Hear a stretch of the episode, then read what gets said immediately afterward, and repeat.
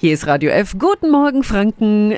Schnäppchen, soweit das Auge reicht, das mag ich. Heute startet der Amazon Prime Day. Das heißt, Prime-Mitglieder dürfen sich bis morgen über extra Angebote freuen. Wer sich da beim Kauf unsicher ist, der schaut ja auch gern mal in die Rezensionen. Auch wenn die nicht immer stimmen. Wie erkennen wir aber solche Fake-Bewertungen? Radio F.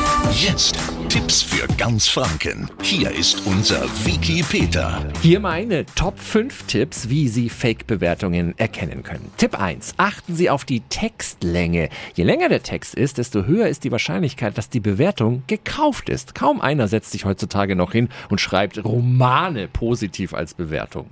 Tipp 2. Gehen Sie den Inhalt gut durch. Wenn malerisch beschrieben wird, wie gerne der Enkel damit spielt, die Frau absolut begeistert war, ist die Bewertung eher gefällt gefälscht. Echte User beschränken sich auf kurze Fakten und auch so Texte, die wie so Werbetexte klingen oder den ganzen Produktnamen Wischmob Finella XZ2A beinhalten, sind verdächtig.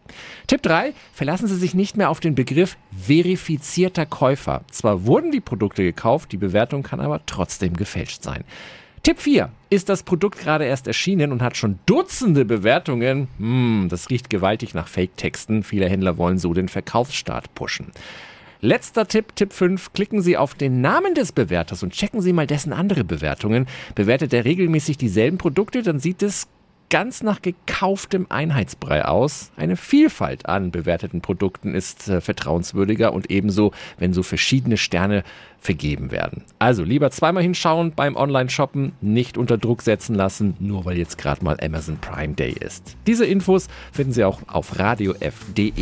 Tipps für ganz Franken von unserem Wiki Peter. Wiki Peter. Täglich neu im Guten Morgen Franken um 10 nach 9.